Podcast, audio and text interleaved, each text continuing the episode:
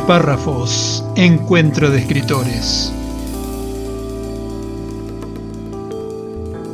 Un podcast orientado a la literatura, a la comunicación y a la difusión de las letras, sin solemnidades ni contracturas.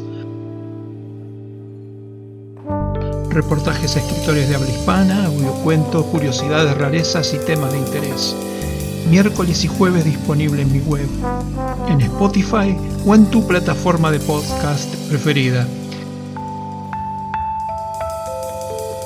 Soy Marcelo Urbano, periodista, escritor y por la gracia de las nuevas tecnologías, podcaster.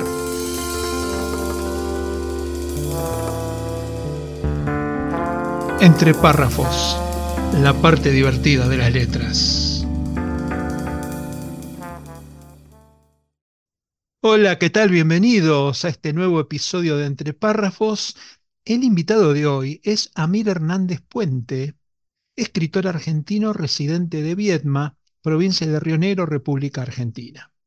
Amir es autor, comunicador y conferencista, profesor de educación emocional en escuelas secundarias, psicoterapeuta gestáltico, eh, desde hace 15 años y además tiene su consultorio privado donde atiende a pacientes de características que vamos a recorrer a lo largo del podcast de hoy.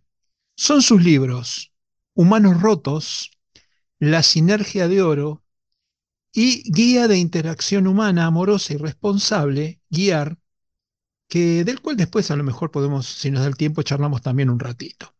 El entrevistado se dedica a observar las conductas de los individuos, analizar y corregir la problemática de la interacción humana.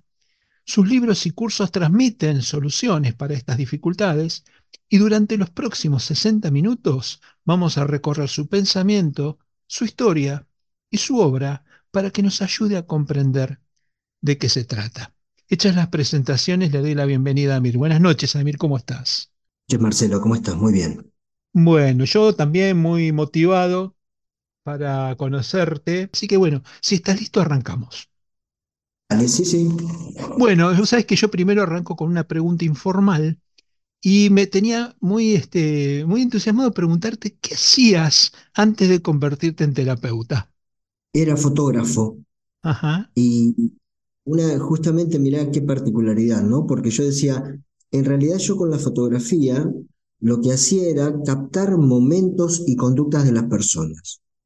Era, digamos, lo que, lo que más eh, me llamaba la atención. O sea, hacía fotografía social, porque mi papá también era fotógrafo en la familia, digamos. Eh, entonces, por ejemplo, nos poníamos un tele en un momento de la fiesta, un teleobjetivo, y captábamos eh, momentos espontáneos de las personas, ¿sí? Entonces era, era muy interesante porque eh, es como que ya venía, desde peque ya venía con, esto de observar a las personas, ¿no? A las conductas y cómo interactúan entre sí. Y, y, bueno, eh, en cierta manera escribir eh, es un poco transmitir lo que fui captando de las personas, ¿no? Y de la vida misma.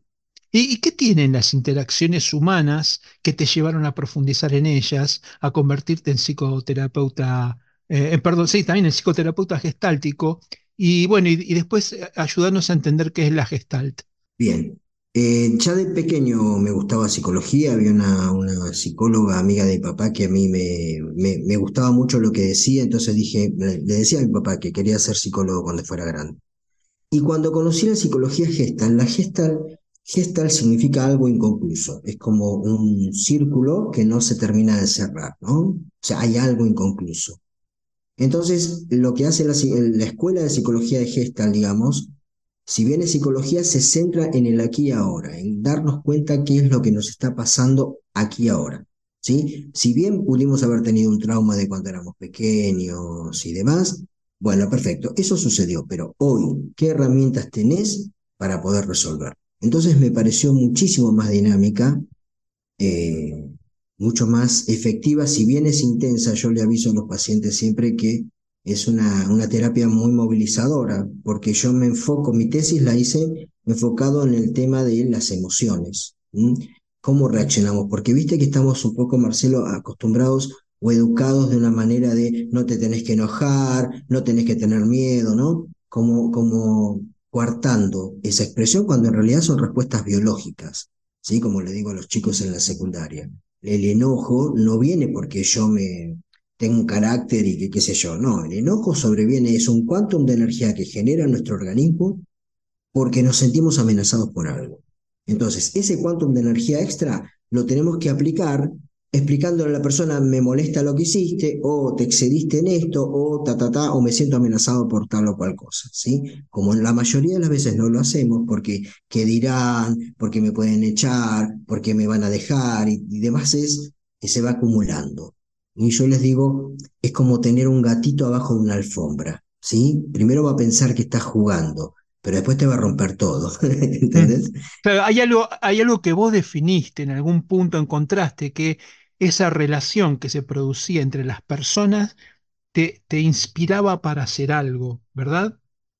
Sí, porque eh, es como, como ver un tercer punto, yo digo, ¿no? Es decir, ponerle, yo te observo a vos que estás discutiendo con otra persona y yo los veo de afuera y digo, están, eh, es, cada uno lo ve desde una perspectiva distinta pero los dos tienen razón, ¿no? Y más de una vez encontraba eso, como que las dos partes tenían razón. Y digo, pero ¿qué pasa acá? ¿Por qué no se pueden comunicar si las dos partes tienen razón? Y es como ese dibujito que anda por ahí en las redes de una persona de un lado ve el 6 y del otro lado ve un 9. Es porque tenemos distintos puntos de vista, porque estamos en espacio físico distinto incluso, ¿sí? Es decir, lo que yo vea desde mi, donde estoy parado no va a ser lo mismo que, que veas vos desde otro, desde otro lugar, desde otro espacio. ¿eh? Más allá de las vivencias de cada uno, obviamente que cada uno tiene filtros en base a lo que fue viviendo y lo que fue, digamos, incorporando como, como conocimiento, como modo de mecanismos de defensa, mecanismos de supervivencia. ¿eh? Entonces, eso veía como que había un, un, un, desentendimiento. Y si bien nos dicen tenés que entenderte con los demás, tenés que llevarte bien, sí, pero por algo no nos llevamos bien por algo los vínculos no están dando cierto y, y por eso mucha gente es como que se recluyó. ¿eh? dijo, no, yo para que me duele, la verdad que no me quiero vincular más. Entonces, ¿qué pasó? Me puse como a indagar qué era lo que generaba eso. ¿Sí? Es decir, y ahí pude separarlo en capas. Una cosa son las heridas que tenemos desde nuestra infancia, que fuimos acumulando, los traumas, ¿sí? Otra cosa son las expectativas que ponemos respecto del vínculo que, que queremos eh, generar con alguien, sea de pareja, de amistad, de trabajo, ¿sí? Eh, hay, por ejemplo, te pongo un ejemplo, hay gente que genera expectativas porque dicen, ay, qué controlador o qué controladora que sos. No, en realidad es miedo. El modo de defenderme ante los imprevistos es tener el control, saber qué es lo que va a venir. Es, voy a decir, pero qué manipulador, o qué manipuladora, o qué controlador, o qué controladora. No, tiene miedo. Y encontró que ese mecanismo le ayuda a, eh, a creer que puede, en cierta manera, eh, aminorar el miedo. Es mentira, pero es un mecanismo de defensa. Ajá. Bueno, claramente, ahí te insinué al, al, al comienzo del, del, cuestionario como cierta evolución. Yo veo que hay una inmensa biblioteca cada vez más profusa sobre temas de autoayuda, ¿no? Que, eh, ¿Qué, ¿Qué, es lo que en tu opinión influye para que cada vez más materias y autores aparezcan en el mercado editorial? Y si esto tiene que ver con la necesidad de los individuos por conocerse o evolucionar hacia un estado superior, digamos. Esta última, esta última opción, creo, es una imperiosa necesidad, porque en realidad nosotros como seres eh, gregarios eh, necesitamos vincularnos. El primer libro, este Humanos Rotos, estaba, está justamente, eh, fue, terminé, lo terminé antes de la pandemia y ahí explico la necesidad que tenemos de vincularnos, de estar en contacto con un otro. Por eso no tiene, hay, aclaro en ese libro que en realidad fue escrito antes de la pandemia, por lo tanto, la pandemia fue la comprobación de lo que dice ese libro. Necesitamos vincularnos con otras personas. Y, y, entonces pasa a ser algo imperiosamente, eh, que, hay que una imperiosa necesidad de resolverlo, ¿no? Porque si bien vos decís, ay, bueno, porque si no me llevo bien con las parejas, bueno, entonces no tengo pareja. Sí, pero no, es todo vínculos. Mm. Incluso el vínculo con uno mismo. ¿eh? El peor, eh, el, el, lo que mm, tenemos más Desconocido es el vínculo con nosotros mismos. Si yo a mí me digo, te tenés que bancar esto, hay uno de los errores que yo cito en el libro de la sinergia, que es el tema del soportar. Uno de los errores es soportar y me miran con cara rara y dicen, ah, pero que eso es intolerancia. No. Si vos empezás a observarte internamente, te vas a dar cuenta que hay muchas cosas que haces soportando. Bueno, para que no se enoje, bueno, para, bueno, porque tengo que, ¿eh? un montón de condicionamientos. Y después pretendemos que después de esos condicionamientos nos sintamos bien con nosotros. Es imposible, Marcelo. El principal vínculo que hay que, el principal vínculo que hay que resolver es el nuestro con nosotros mismos. Me conozco, yo sé que voy a brindar eh, en un vínculo. Pero vamos a poner el caso de la pareja, yo siempre pongo el ejemplo porque es más fácil porque es de a dos. ¿sí? Entonces, si yo quiero una pareja con alguien, lo que observo, por, incluso en el consultorio, en la mayoría, si te pones a observar, lo vas a notar esto. Eh, la pareja me tiene que dar, ¿eh? entonces están los dos mirando, las dos partes están mirándose mutuamente, me tiene que hacer o tiene que ser de esta manera, ¿no? Como condicionamientos. Cuando yo les digo, es como si yo me encuentro con alguien y digo, bueno, yo quiero pollo al horno con papas, eh, bueno, entonces la otra persona me pregunta, ¿y tenés pollo o no? ¿Y tenés papas? No. Y entonces, ahora, ¿cuál es el criterio que yo les planteo? ¿Qué tengo yo? ¿Cómo soy? ¿Qué tengo para brindar en un vínculo? O para una construcción, porque está, está también tergiversado eso. El vínculo de, de una pareja, por ejemplo, es una, cualquier vínculo, es una construcción mutua. Ambas partes tienen que nutrir ese vínculo, que la construcción de ese vínculo para que perdure. Si no es como si me voy de vacaciones, no regué la plantita cinco meses, después llego y lo lleno, la lleno de agua, se va a morir. Entonces, es una, una, hay que nutrirlo cotidianamente y encontrar un modo de, de, un punto de encuentro para seguir avanzando mutuamente, ¿no? O sea, juntos o juntas. Entonces, fíjate en la pareja. El planteo que yo les hago es el siguiente. ¿Qué tengo? ¿Cómo soy? ¿Qué tengo para ofrecer en un vínculo? Bueno, tengo una zanahoria, volviendo al ejemplo del pollo, tengo una zanahoria, un poquito de papa eh, y un pedacito de pollo. Bueno, ¿y vos qué tenés? Y yo tengo mm, berro, tengo un poquito de esto, un poquito de... Bueno, perfecto. ¿Qué podemos hacer con esto que tenemos? Una ensalada de ta, ta, ta, ta, ta. Listo. Ahí hicimos lo que la tapa del libro muestra como un triángulo, que es las dos partes para una construcción mutua. ¿Sí? Es un triángulo que es el aporte que hace cada parte de cualquier vínculo, para incluso en el propio, para una construcción, para algo que quiero ver manifestado. Bien, vos, fuiste construyendo eh, todo, todo este concepto a través de tu mm, eh, consultorio privado, digamos, y a través de las charlas con, en tus cursos, con, digamos, asistentes y gente que, que se presentaba para, para contar qué les pasaba y, tratar de encontrar una respuesta. ¿Cómo fue el proceso de decisión para que determinaras plasmar tu conocimiento y llevarlo a libros? ¿Y qué tuvieron que ver estos pacientes tuyos o asistentes a tus cursos? Es como, te diría que lo más, eh, para explicarlo en un sentir, sería, me dolió, me duele que la gente no se entienda me duele eh, el maltrato, pero no el maltrato, eh, o sea, el maltrato es, por ejemplo, no tener en cuenta, si vos me estás diciendo, vamos a poner el ejemplo, vos me decís, mira, la verdad que esto que dijiste me dolió, eh, no te tiene que doler. Eso para mí es un maltrato, aunque te parezca mentira. Es una descalificación de tu emoción. ¿Quién soy yo para descalificar tu emoción? Entonces eso a mí me duele. Y como me dolió también en carne propia, porque soy una persona altamente sensible, ¿sí? O sea, soy sensible al, sentir de la gente, a lo que sucede, y me hago cargo o aporto en, la medida que yo puedo resolver algo. Porque, para responder tu pregunta, sería, si yo veo que el mundo es una porquería, como dice la mayoría, que todo está mal, bueno, ¿qué puedo aportar yo para que esto esté mejor? Entonces dije, bueno, ¿qué puedo aportar? Mi conocimiento, lo que fui aprendiendo. Y lo que fui aprendiendo de la experiencia. No es que me pongo a teorizar sobre cosas que tiene que hacer la gente para que... No, no. La mejor manera de transmitir algo que le ayuda a los demás es que lo hayas padecido, que lo hayas vivido, que lo hayas capitalizado. ¿eh? Porque puedo ponerme a decir, ay, cómo sufrí, qué mal la vida me, me trató, pero bueno, ¿qué hago yo al respecto para salir de ese bucle?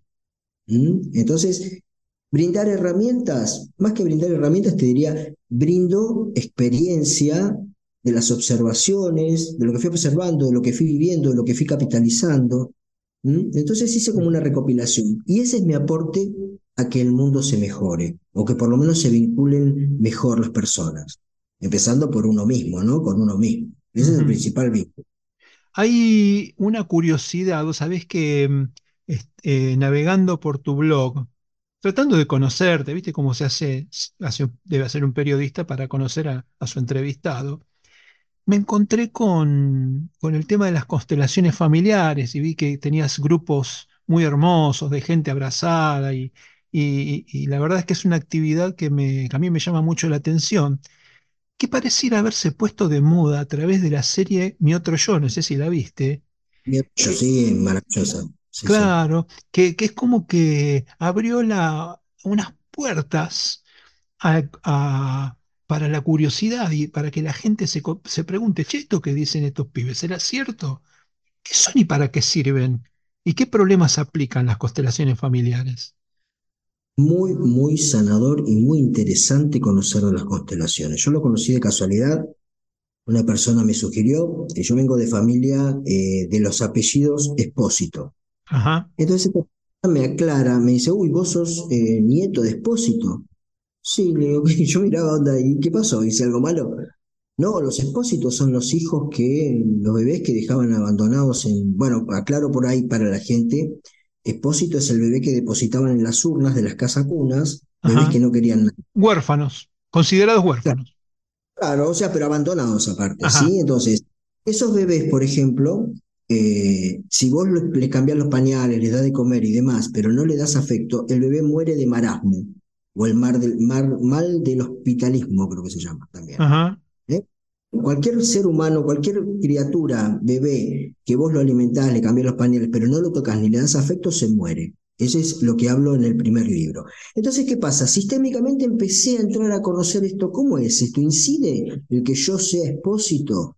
Porque aparte era como que había muchas coincidencias en las personas expósito que yo había conocido, con esto del abandono, del no sentirse valioso, de, sentir que, que sos como el último orejón del tarro, ¿no? Digo, ah, bueno, hay que trabajar la autoestima. No, no, hay algo sistémico. Y lo pude comprobar, yo aparte a los pacientes les, les hago hacer el árbol genealógico, y es increíble, Marcelo, cómo se repiten las historias. ¿Eh? Como diría Bert Hellinger, que es el creador de las constelaciones familiares, hay una lealtad por el más puro amor, una lealtad ciega a personas que han sido excluidas. Entonces yo lo explico, para explicarlo muy simple sería, por ejemplo, en la línea de mis bisabuelos, de los bisabuelos, excluyeron a uno porque, por ejemplo, porque era eh, alcohólico. Y ese fue excluido. Eh, entonces, en la siguiente generación, a esa persona que excluyeron va a nacer alguien que va a representar a ese excluido de la línea generacional anterior. Y así se sigue repitiendo y en tanto no se ve a lo excluido, ni se trabaje, ni se acepte, porque todos son parte, eh, se sigue repitiendo la, historia. Y he, conocido casos o he tratado casos de gente que no puede tener hijos, por ejemplo, y cuando hemos trabajado el árbol, notamos que había muchísimos abortos, y bebés que nacieron y murieron. Uno cuando dice hay, hay niños no nacidos o niños muertos que fueron excluidos. ¿Sabes por qué son excluidos o por qué se considera excluido? Porque fue tal el dolor que esa gente no pudo ni hablar de ese bebé. Eso es excluido. Entonces ese dolor se pasa de generación en generación. Yo tuve una, una vivencia personal, mi mamá tuvo un accidente, perdió una, una beba que tenía que nacer antes que yo, entonces me puse a indagar qué pasó con esa beba, ¿no? Porque mi abuela también había perdido una beba. Y mi bisabuela también había perdido una beba. Digo, ay, qué raro, qué casual, ¿qué es esto? Y ahí me empecé a indagar, empecé a adentrarme en el tema de las constelaciones familiares. Sistémicamente se repiten las historias. Y vos decís, ay, me enamoré de tal persona, me voy a casar con esta persona porque yo elegí a esta persona. y, es, como yo les digo, el árbol te dice, no, vos no elegí nada es el inconsciente el que determina eso. Entonces resulta que son personas que se casan y los árboles son como espejo. Si vos no tenés ninguna información de tu árbol, pregúntale a tu pareja cómo es el árbol y seguramente vas a encontrar muchas similitudes. Las Mm. fechas se repiten, los nombres. Es increíble. Mm. Bueno, ahora en el segundo bloque me vas a contar si esto tiene sanación y cómo se hace, y empezamos a meternos en tu obra. ¿Vale? Quiero invitarte a que me sigas en mis redes. Podés hacerlo por Facebook, Instagram, YouTube, etc. Con tu apoyo puedo seguir creciendo para entregar mejores programas cada vez más atractivos. También podés suscribirte desde mi sitio web al newsletter en el que cada miércoles comparto mis notas periodísticas, siempre sobre temas de la literatura y su relación con la realidad nacional e internacional. Dale, dame tu like, déjame tu comentario en YouTube o en las notas del podcast en mi web. Entre párrafos, la parte divertida de las letras.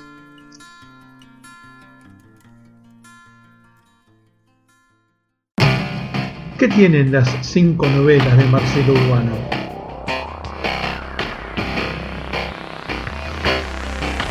Vestigios. Siempre estuvo la muerte. El lápice del tiempo. La clave Muspelheim. Los ritos mayores del agua. Las novelas de Marcelo Urbano proponen misterios, tramas sorprendentes, personajes únicos y finales inesperados. Compralos del autor al lector sin intermediarios. Adquirilos en la tienda del autor. Clic en el enlace en el cuerpo de la publicación.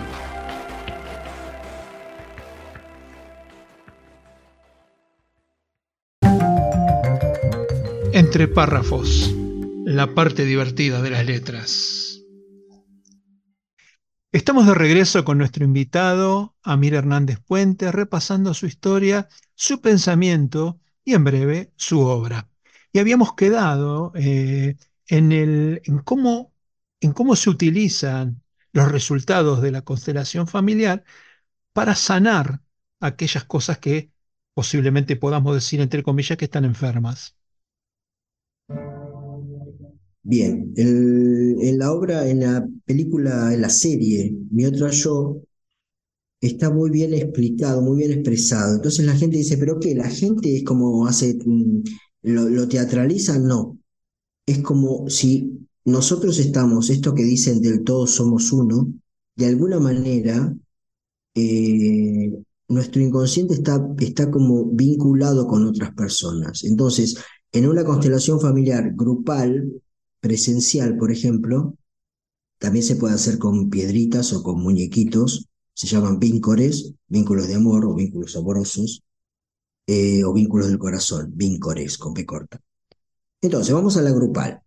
Resulta que yo quiero constelar, qué sé yo, el vínculo eh, con mi mamá. Perfecto. Entonces, en la constelación lo que hace es representarse. Bueno, ¿qué, qué, qué quiero? Quiero eh, eh, sanar el vínculo con mi mamá. Perfecto. Elegís a alguien que representa a tu mamá y a alguien que te represente a vos.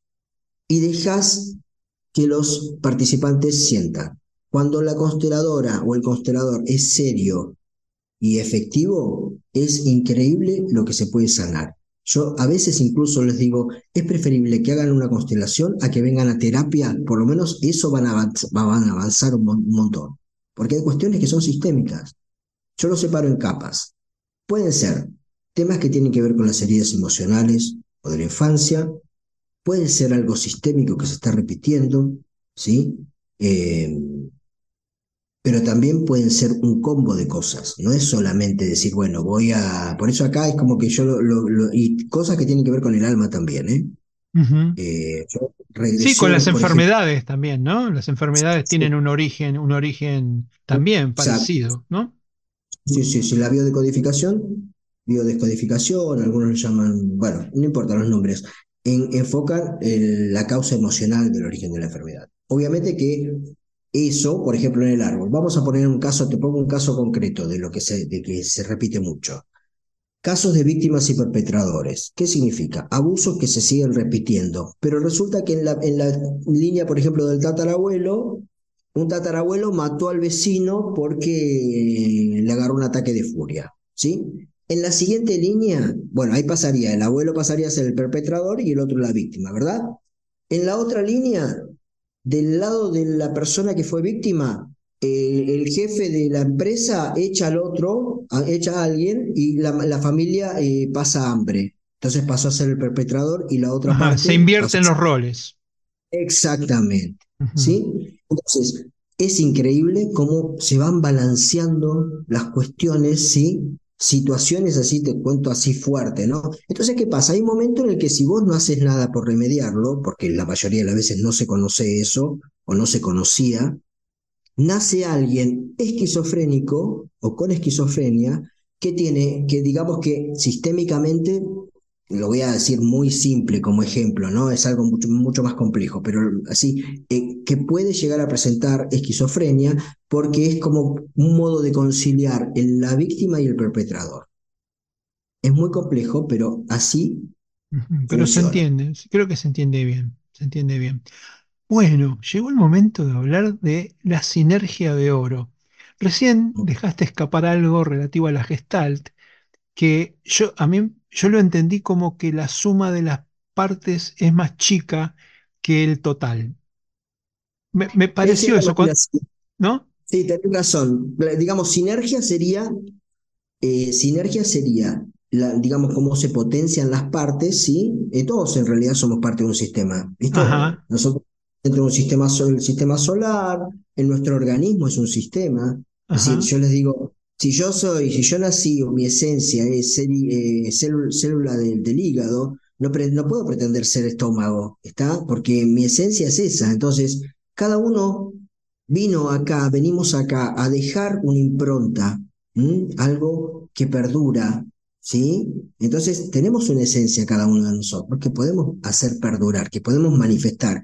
Pero como hay tanto condicionamiento, cuesta darse cuenta de qué es, ¿sí? Entonces, eh, primero reconocer quién somos. Entonces, una vez que yo reconozco quién soy, puedo potenciarme con otra persona. Como, por ejemplo, eh, bueno, nos juntamos en grupo para hacer, este, mm, eh, qué sé yo, una ecoaldea. Perfecto. ¿Qué aporta cada uno? O en pareja incluso. ¿Qué aporta cada parte? Bueno, ¿qué proyecto tenemos como pareja?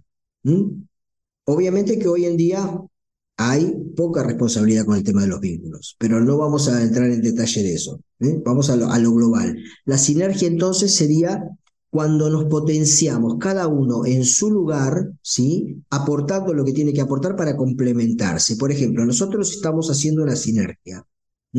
Vos eh, me preguntás tenés un, eh, eh, un, un, ámbito, digamos, de, investigación periodística, un programa, ¿sí? Entonces, yo aporto algo que sirve para tu programa y a, vez, y a la vez para, digamos, transmitir a otras personas, ¿sí? Estamos haciendo como un combo, una complementariedad. ¿Se entiende? Claramente. Entonces, claramente. Cada persona de nosotros, cada uno de nosotros, si yo, por ejemplo, eh, no me gusta, qué sé yo, eh, o me gusta eh, pintar cuadros, por ejemplo, ¿sí?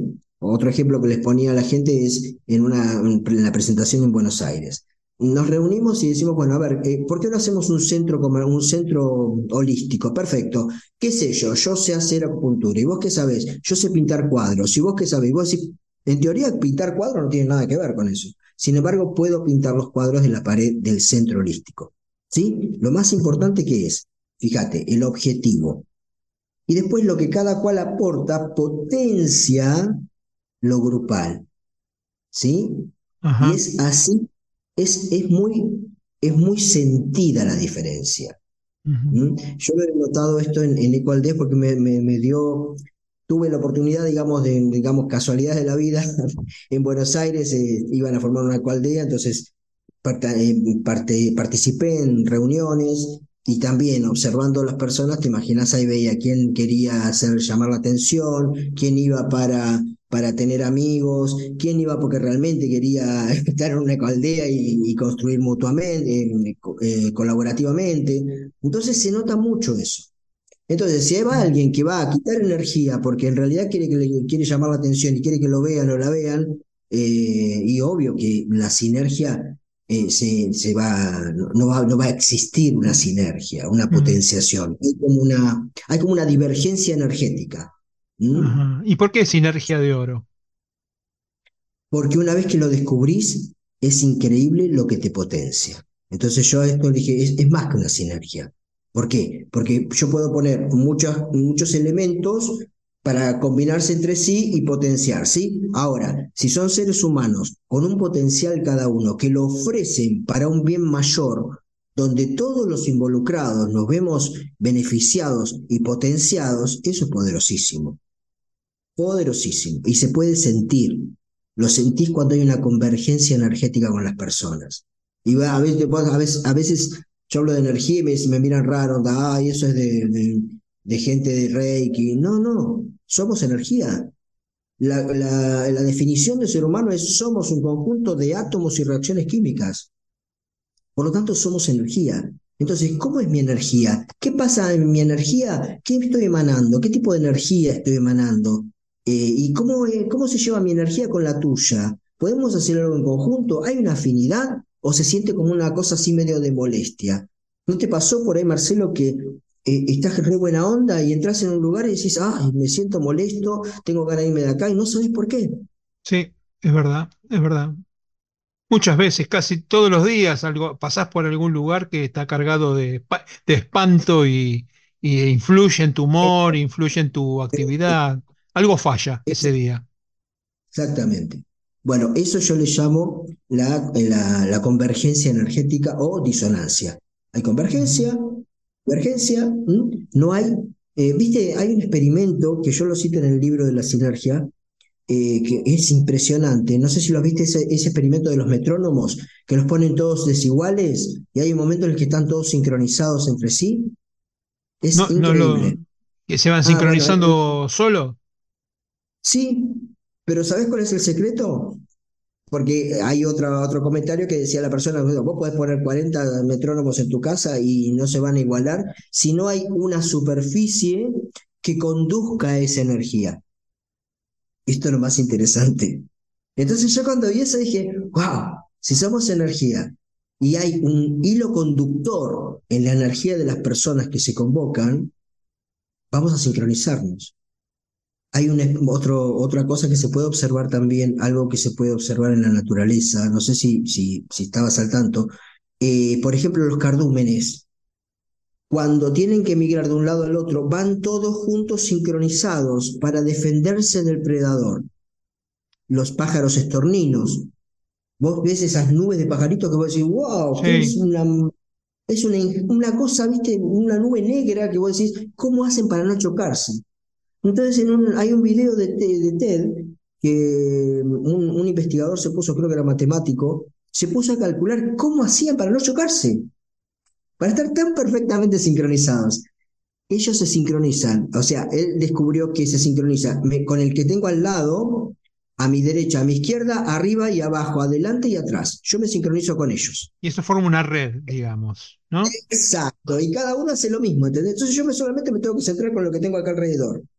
Entonces, aplicándolo en lo, en lo, en lo individual, si yo puedo sincronizarme con quienes tengo al lado en consonancia energética, ¿no? En convergencia, es poderosísimo, ¿eh? Bien. Pero simplemente prestar atención a eso, sí. Sí, no, te iba a pedir que me contaras tu experiencia editorial, cómo hiciste para pu- publicar tus libros. Creo que vos te manejás con imprenta de libros, eh, o, no sé si es con todos, lo- con todos tus libros hiciste lo mismo.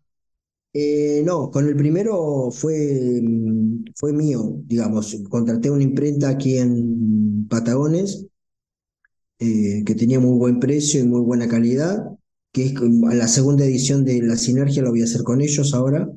Y en el caso de la primera edición de La Sinergia, bueno, eso fue el primero, Humanos Rotos, lo banqué Ajá, yo, pagué en una imprenta de acá de Buenos Aires, de Patagones. ajá. Y el segundo, eh, la imprenta de libros que vos viste, ¿sí? La Ah, primera tirada, digamos, una imprenta de libros y fue con la presentación en la Feria del Libro, eh, Que estuviste el año pasado, sí.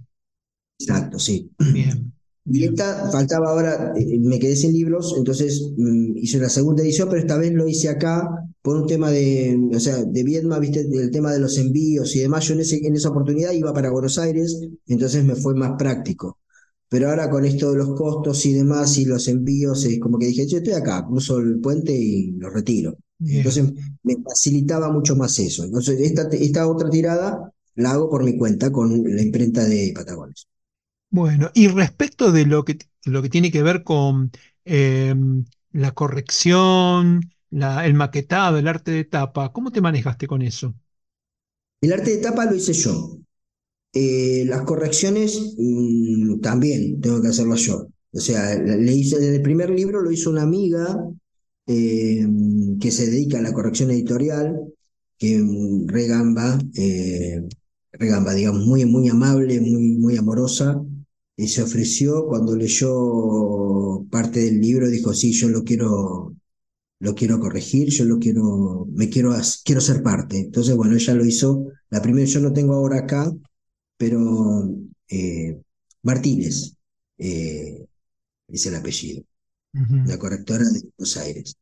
En cambio, el segundo no, el segundo fue mucha lectura, ya terminaba de atender y cuando llegaba la noche me llegaba lo que habían corregido ellos y me dediqué, ¿no? Entonces, ¿qué hacía? Lo ponía en lectura de voz alta como para ver la entonación y demás, ¿entendés? Y yo hago mucho eso, ¿no? Lo leo como si, eh, después de terminarlo, eh, lo leo como si yo lo estuviera, hubiese comprado un libro a ver si a mí me resulta agradable o no, o si me es muy tedioso, ¿entendés?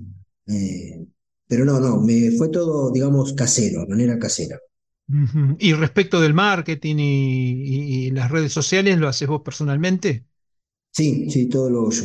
Y ahora una sobrina que tengo que hace, mm, que es este influencer, no, ¿cómo se llama? Los community manager. Ahora se recibió de community manager, entonces ella se iba a ocupar de, de, promover.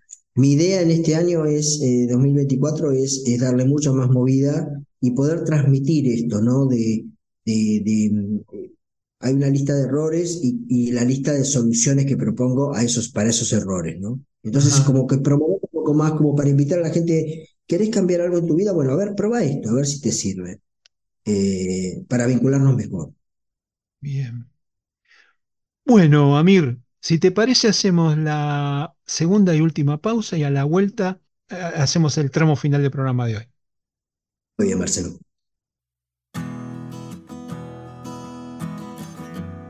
No olvides presionar el botón de suscripción, unirte a nuestra comunidad de ratones de biblioteca y desbloquear el verdadero poder de la narración independiente. Entre párrafos, encuentro de escritores, la parte divertida de las letras.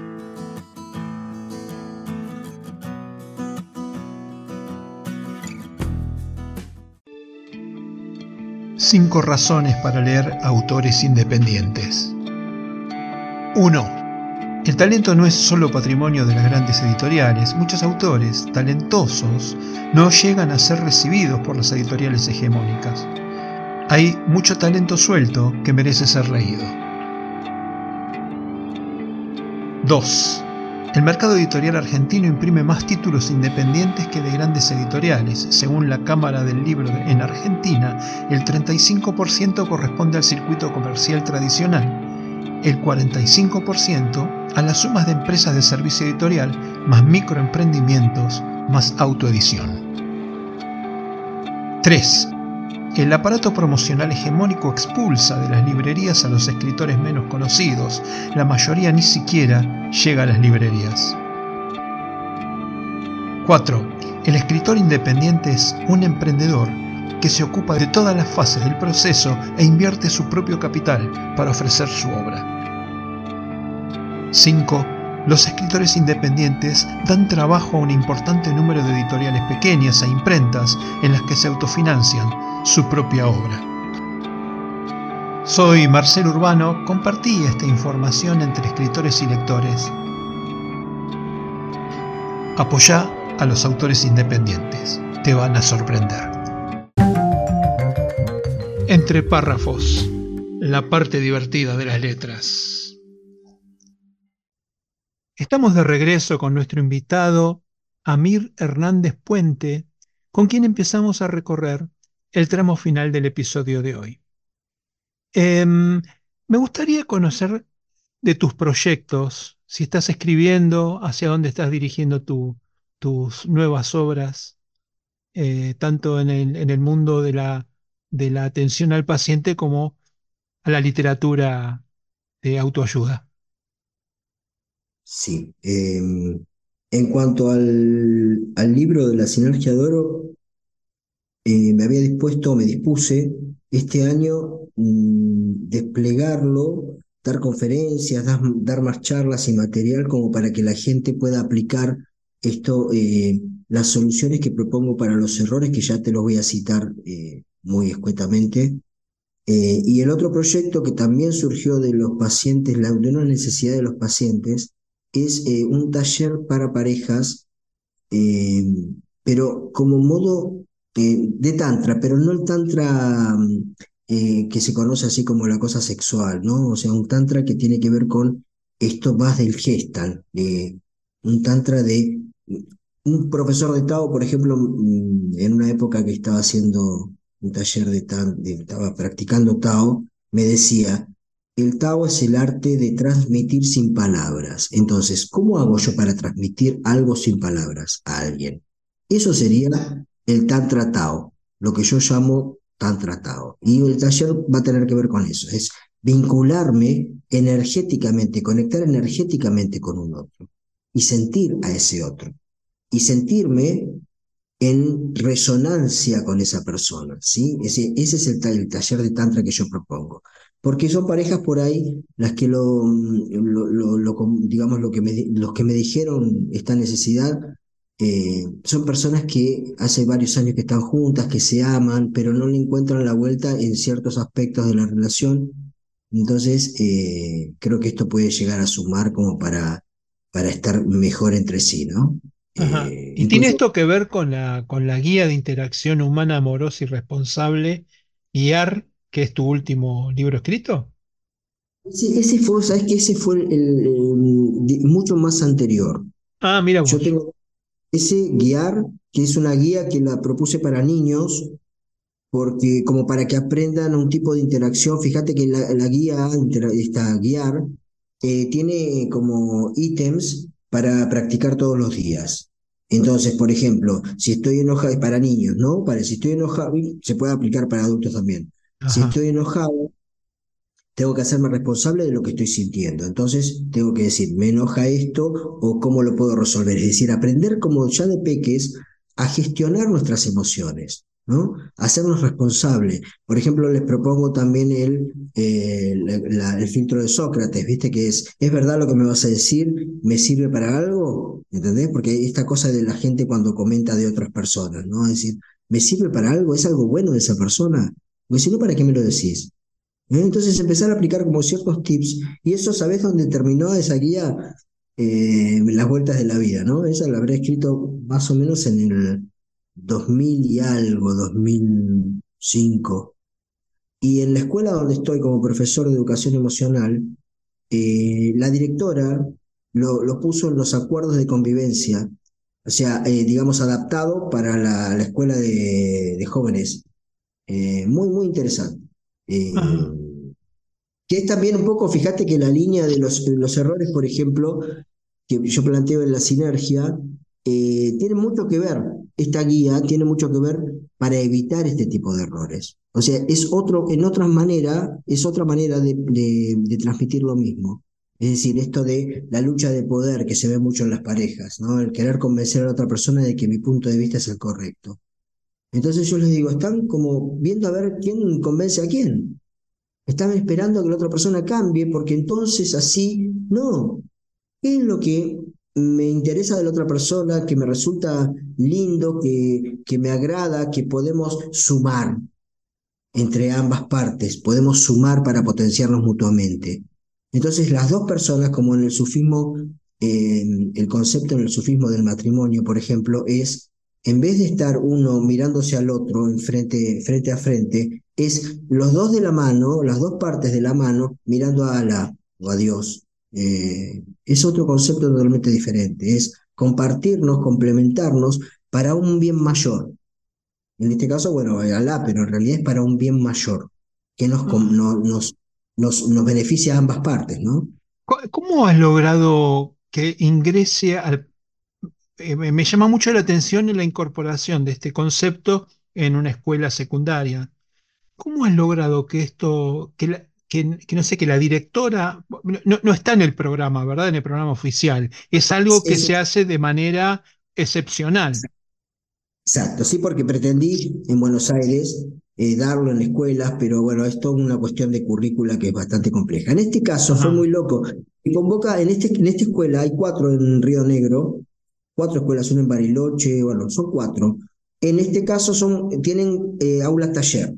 Entonces, vino así la mano. O sea, la profesora de, yoga que estaba dando un taller de autoestima en la escuela, eh, le habla a la directora de mí, del libro que había sacado de Humanos Rotos, y eh, esta profesora me, convoca para hablar de la autoestima y del, del talento con los alumnos. Entonces, bueno, voy a, para tercer año. Voy a dar la charla para trabajar el tema de que descubran su talento y, cómo poder...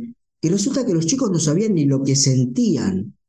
No sabían de qué se trataba la apatía y ellos estaban totalmente apáticos. Dice, yo sé, yo siento acá como un dolor en la panza. No sabían identificar lo que sentían. No, no lo podían nombrar. Y si vos no podés nombrar lo que sentís, no lo podés resolver. Entonces le dije a la profesora, le dije, eh, bastante los chicos me escucharon, la verdad, con una maravilla, porque yo pensé que en realidad no me iban a dar un 5 de bolilla. Entonces le dije, digo, mira, lo primero que tenemos que trabajar es la autoestima, pero el conocer qué están sintiendo, no conocen de las emociones, no saben, te confunden una emoción con la otra. Están enojados y te dicen otra, tengo hambre, qué sé yo, una cosa así vos decís, pero es totalmente loco eso. Entonces dije, acá hay que trabajar el tema de la gestión, la- de lo que son las emociones, reconocerlas y luego aprender a gestionarlas. Ajá. Entonces, pasa eso y el, eso puede ponerle el fin de año. Entonces me dice, ¿podrías proponerlo para, para que se den escuelas? Uh, está bueno, no sé con quién tengo que hablar. Bueno, ella me iba a asesorar. El, a fin de año ese, me, hace dos años, me viene a ver en el consultorio una paciente recomendada por esta profesora. Y resultó ser la directora de la escuela. Entonces le digo, ah, vos sos la directora, sí, sí, me habló, fulanita me habló de vos, ta, bien. Entonces cuando terminamos la sesión le digo, le digo, están convocados, mira, justo se fue el profesor anterior que daba un taller de otra cosa y queda el espacio disponible. Bueno, quiero convocar, vos tenés que hacer una presentación del, del, del- del- lo que proponés y demás, y después ahí se vota, eh, se elige si sí o si no. Entonces, bueno, había, me presenté en, el- en- la escuela con estas personas que estaban evaluando si yo era compatible o no para ello, si estaba bien el taller o no. Bueno, el tema es que fui, me, me dieron el espacio y desde hace dos años que soy profesor de educación emocional para cuarto año en esa escuela. Muy, muy buena experiencia. Los chicos no lo pueden creer cómo han, cómo han cambiado. Trabajamos el tema del Ikigai, que es un método japonés para descubrir el talento. Trabajamos el tema de qué son las emociones, para qué sirven, ¿eh?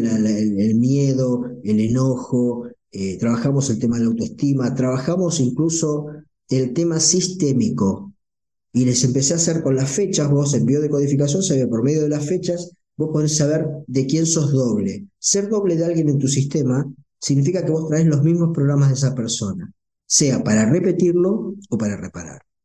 Sí, vos decís, ay, qué casualidad, justo, mira, me ponen gente que se ha casado justo con alguien o que se juntó con alguien o tiene pareja con la fecha igual que la del padre o de la madre. Bueno, ahí hay algo que no está resuelto con tus padres o con ese, con ese padre o con esa madre. Entonces, estás trabajando con tu pareja, te pongo un ejemplo, te estás trabajando con tu pareja, algo que vos no resolviste con ese padre o esa madre. Así funciona y no, no se puede creer. Vos decís, pero parece, parece, parece todo pautado, pero es así. Yo, por eso yo digo que el inconsciente en realidad es un poco como Dios, ¿entendés? Porque está todo tan bien eh, pautado que te a mí me asombra, a mí me asombra totalmente, porque vos creés que decís algo lo elegiste. En realidad eh, hay mucho, mucho, mucho sistémico que seguimos repitiendo. Por eso me pareció genial esto de la serie que puso de moda las constelaciones. Recomiendo que tengan en cuenta, que se fijen bien con quién constelan, porque es un movimiento bastante interesante, muy profundo, y si no hay un buen constelador, una buena consteladora, eh, no, no está buena la experiencia. Entonces, asesórense, fíjense eh, quién es recomendable. Yo, por ejemplo, convoco a una consteladora que conocí que es maravillosa. A mí me encantó porque va al hueso, yo le digo, ¿viste? Va, va y resuelve. Eh, y estamos muchas horas, ¿eh? no, no es como dos horitas y ya está, vimos, o sea, hay casos que pueden ser poco tiempo, pero hay otros que son un poco más, eh, más complejos, donde participan otros, otros, otros familiares, otros representantes de lo que hay en el sistema. Pero lo importante de lo sistémico, para, para, para sintetizarlo, sería darle lugar. Todos tenemos derecho a pertenecer. ¿eh? Las leyes de, los órdenes del amor eh, que, plantea Bergelinger es todos somos parte. La ley de jerarquía, que es el que llegó primero, es, eh, es, tiene la jerarquía mayor. Entonces yo soy el pequeño y mis padres son los que llegaron primero. Yo debo honrar a mis padres, por más que sean los peores del condado, no importa. Los honro porque me dieron la vida. Yo estoy vivo gracias a mis padres. ¿eh? Y hay mucha resistencia a eso. Y en la medida, por ejemplo, que yo no tome, vamos a poner caso, si vos no tomás a tu mamá, hay temas de dinero que no, el dinero no llega, no llega a la nutrición. Si vos tenés problemas con papá y no lo tomás, tomar a, a un padre o a una madre o a, un, o tomar la vida significa la acepto como es. Eso no quiere decir que me conforme, quiere decir acepto lo que es. Bien, ahora yo qué puedo cambiar ¿Mm? de esto que me transmitieron mis padres. Si mi papá se comportó mal o fue así o asá, bueno, perfecto, yo no, no, no, voy a repetir eso. ¿Cómo lo puedo reparar yo en mí? Estos agujeros que me quedaron, ¿qué hago con estos agujeros que me quedaron? Me tengo que hacer cargo yo como adulto, como adulta, de mis agujeros. Papá y mamá ya cumplieron con darme la vida. El resto depende de mí. ¿sí? Y la tercera ley es la ley de, de igualdad, del 50 y 50. En todos los vínculos tiene que haber reciprocidad. ¿eh? Si vos das mucho a tu pareja, por ejemplo, eh, eh, y se ve, esto se ve muchísimo, ¿eh? Esa gente que da y da, y yo no entiendo, le doy todo y se fue, me dejó. Justamente por eso, porque diste mucho porque inconscientemente la otra persona se siente en falta, siente que no puede igualar lo que vos le estás dando. ¿Mm? Te digo, Marce, me animaría a decirte que este año 2024, por cómo viene evolucionando el tema de los vínculos, son vínculos totalmente distintos. Las parejas incluso que no tienen vínculos saludables o de reciprocidad o con este criterio de tener en cuenta a la otra persona y, y la colaboración mutua, el complementarse, es como que muchas parejas se fueron a pique, muchos, muchos cortaron vínculos. Eh, y yo observándolo digo, qué loco, porque las que perduran son las que tienen estos criterios, ¿no? Te tengo en cuenta al otro. Y a, partir de lo que es el otro y lo que soy yo, vemos qué es lo mejor que podemos hacer. Eso creo que va a ser un, eje central a partir de este año porque fue como increyendo, ¿viste? Sí, bueno, también este, hay como una sensación de una actualidad rota, ¿no? Eh, como el individualismo haciéndose cargo de lo, de lo colectivo, el egoísmo por encima de la, de la colaboración, digamos, el arreglate como puedas, está y además de gente que, que, que sin darse cuenta avala esto de arreglate como puedas porque yo no te voy a, no, no tengo por qué pagarle a, una, este, a un pobre.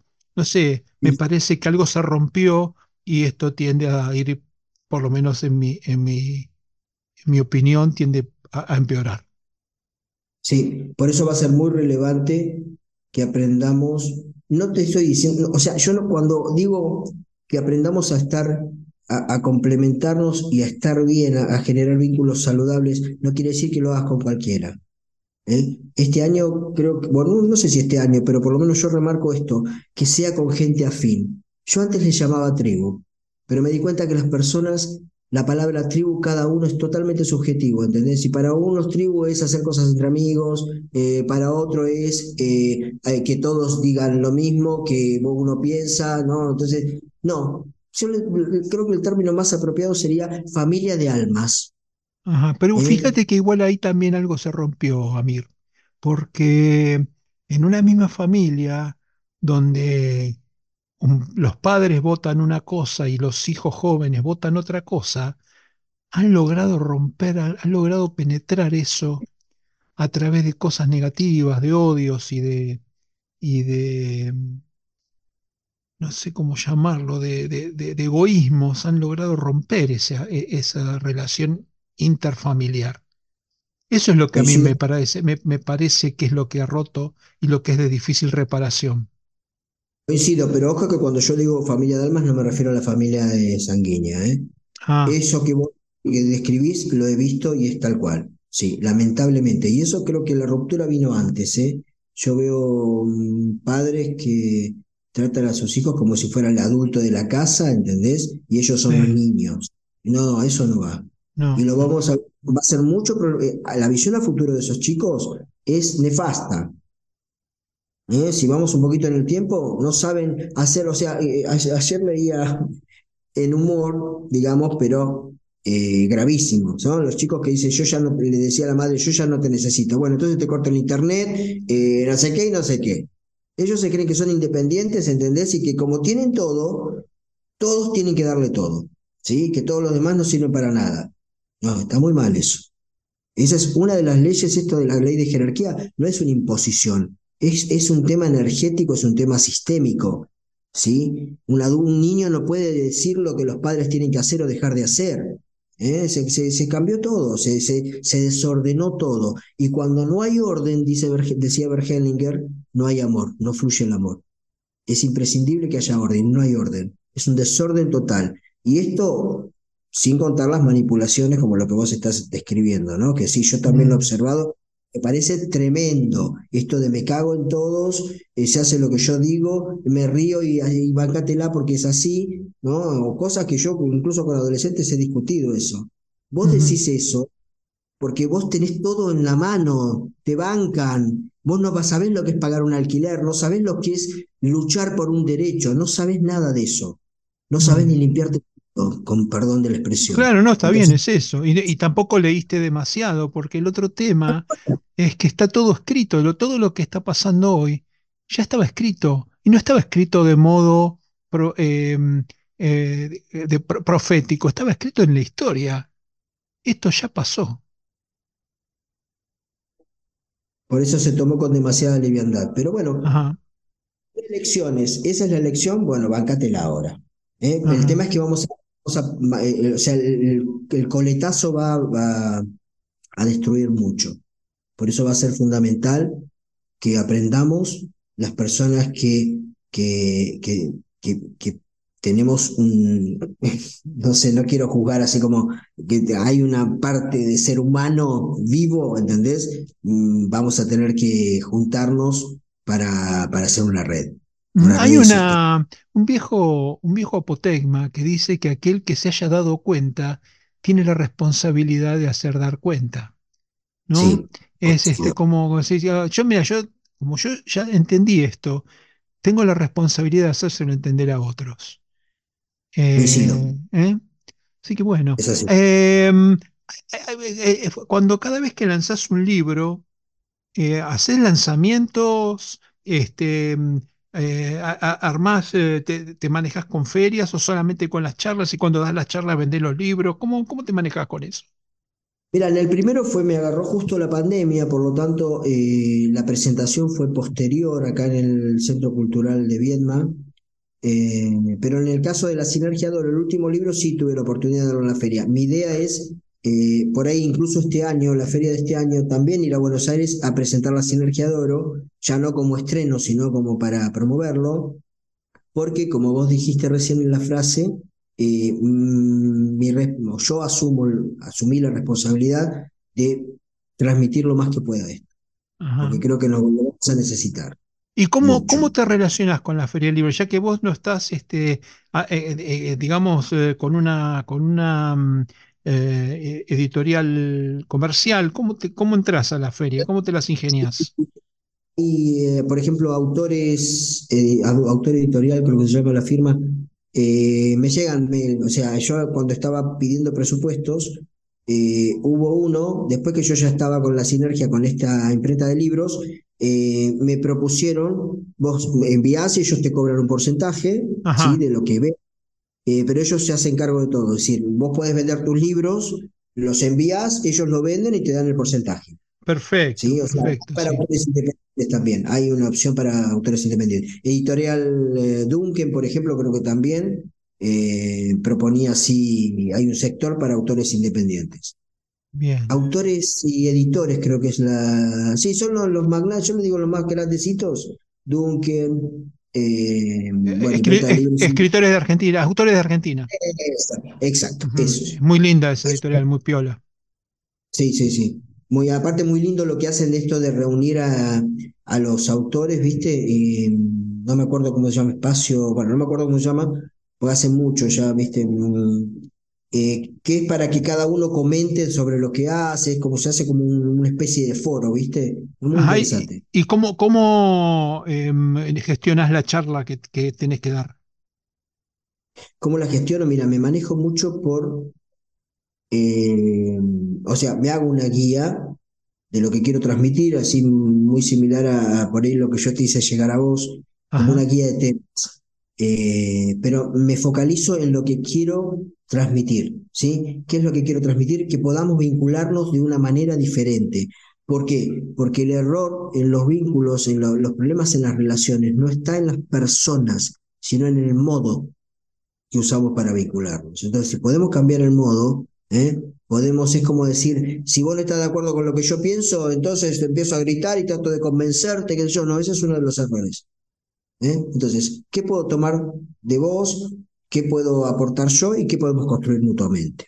Otro error, por ejemplo, que eh, también es, es, es muy interesante capitalizarlo es, si a mí algo me molesta de otra persona, que hay un error de concepto en esto. Dicen, ah, si me molesta un psicópata, ¿te quiere decir que yo soy psicópata? No. ¿eh? Hay una, hay un libro, no me acuerdo el autor, se, eh, se llama Las cuatro leyes del espejo, que te lo, te lo aclara muy bien cómo aplicarlo. Entonces, por ejemplo, yo entro al trabajo, vamos, bueno, entro a la oficina y eh, hay una persona que no me la banco porque es, qué sé yo, muy, muy intolerante, es un zarpado, es un, un qué sé yo, y no me lo banco. Bien. Si a mí me resulta molesto, no me lo banco, tengo algún problema con esta persona, puede ser o que yo sea intolerante y lo tengo en sombra, o que yo sea demasiado tolerante y preciso equilibrar. Entonces, cuando podamos empezar a ver a las personas que nos rodean lo que nos molesta del entorno o de las situaciones, como modo de un reflejo de algo que yo tengo que integrar en mí, podemos crecer muchísimo. Muchísimo, porque en vez de matar al mensajero, tomo el mensaje. ¿Eh? ¿Cuál es el mensaje de alguien que yo, de que mi jefe sea tan intolerante que yo me quiera ir porque ya no lo soporto más? Bueno, a ver, ¿quién era intolerante? Y tal o mi papá, por ejemplo. Ah, bueno, trabajar con eso. Tengo que sanar el vínculo con papá. ¿eh? O yo soy demasiado tolerante. Bueno, tengo que equilibrar. Entonces empezar a poner límites. Entonces, cuando podemos leer la vida de esa manera, los vínculos de esa manera, las interacciones de esa manera, nos podemos enriquecer muchísimo, Marce, muchísimo. ¿Mm? Pero la mayoría no lo ve así. Dice, no, porque este que no lo soporto y, y ya empiezan a cortar gente. O este es tóxico, es el famoso término tóxico, que es algo mucho más profundo que para lo que lo utilizan. ¿Eh? Esta, esta liviandad de los vínculos de te uso y te tiro, pero en realidad te hago creer que en realidad todo voy a perdurar con vos y la otra persona le cree, ¿sí? Entonces después resulta que cuando la, la otra persona quedó colgada porque dice, pero ¿qué, ¿por qué no me respondes? Uy, qué tóxico, qué tóxica, y lo bloquean. No, eso no es tóxico. Eso es que vos no te estás haciendo responsable del vínculo y de decir la verdad, de decir, mira, no, en realidad no, yo quiero solamente X o tal y chao, no, no quiero algo perdonable. Sé, sé honesto, sé honesta, en vez de, de, de, de, digamos, la palabra sería de cagarte en la otra persona y encima culparla o culparlo de que él es el tóxico o la tóxica. ¿eh? Hay mucho de eso, observo mucho de eso, lamentablemente, y más en la juventud. Entonces, Hay mucho laburo para hacer, este, Amir, mucho laburo para hacer, mucho para laburar. Así que bueno, ¿dónde se consiguen tus libros? Eh, en Viedma puede ser por mi WhatsApp, eh, en Mercado Libre y en mi página web, amirhernandezpuente.com.ar. Tienen una tiendita ahí, eh, pueden comprarlo ahí. En un momento estaba, la, ahora no sé si cambiaron las directivas, pero estaba el envío gratis por Mercado Libre, pero con esto de los cambios de precio me parece que quedó como eh, el envío esa parte. Ajá, ¿y por lo mandás por, lo mandás por, merca- por eh, correo argentino? Sí, por correo argentino o Andreari. Ajá, perfecto. Bueno, y recordarles a los oyentes eh, eh, cómo se contactan con vos, redes sociales, sitio web. Redes sociales en Facebook, amir.hernández.puente. Eh, en la página, bueno, en la página web tengo todos los, en Instagram también, amir.hernández.puente. TikTok también, en TikTok pongo mucho material gratis. Eh, que hablo sobre el tema de lo sistémico, de cuando hay eh, acuerdos de almas, cómo funciona el tema de los acuerdos de almas. Ajá. Tenés actualizado el blog, ¿no? El blog sí, sí, sí. Sí, sí, eso, las redes están actualizadas. Bien, bien, eh, porque tu blog me pareció muy interesante, hay mucha información ahí para, para pensar y para reflexionar un poco. Hay material propio y material de terceros, con lo cual es bastante amplio, es muy lindo para recorrer. El blog es amirjalif.wordpress.com. Perfecto, perfecto. Bueno, Amir, ha sido un verdadero placer. Gracias. Eh, este, hemos hablado de, la, ¿Perdón? Decía, perdón, quería redondear que si no, en la página web tienen igual un link al blog, por si no se lo acuerdan. Ah, perfecto, perfecto. Bueno, entonces este, de, vuelta a repetirte el verdadero placer que ha sido esta charla, hablar de cosas interesantes, de cosas importantes, de cosas de profundidad. Así que, y es una persona que se comunica correctamente, bien, con mucha este, claridad, así que me hiciste muy fácil la, entrevista, Amir. Muchísimas gracias, Marcelo, por tu atención, por tu espacio, por darle espacio a los escritores eh, que si bien yo no me considero un escritor, digamos, con todas las letras, eh, simplemente autor y comunicador, digamos. Pero gracias por el espacio, gracias por, por la atención que das, por el prestar atención, por el saber escuchar y por, el, por esta oportunidad de, este espacio que estás brindando. Bueno, Amir. Muchísimas A vos, a vos. Muchísimas gracias. Hasta pronto. Entre párrafos, Encuentro de Escritores. Un podcast orientado a la literatura, a la comunicación y a la difusión de las letras, sin solemnidades ni contracturas. Reportajes a escritores de habla hispana, audiocuentos, curiosidades, rarezas y temas de interés. Miércoles y jueves disponible en mi web, en Spotify o en tu plataforma de podcast preferida. Soy Marcelo Urbano, periodista, escritor y por la gracia de las nuevas tecnologías, podcaster. Te espero en el próximo programa.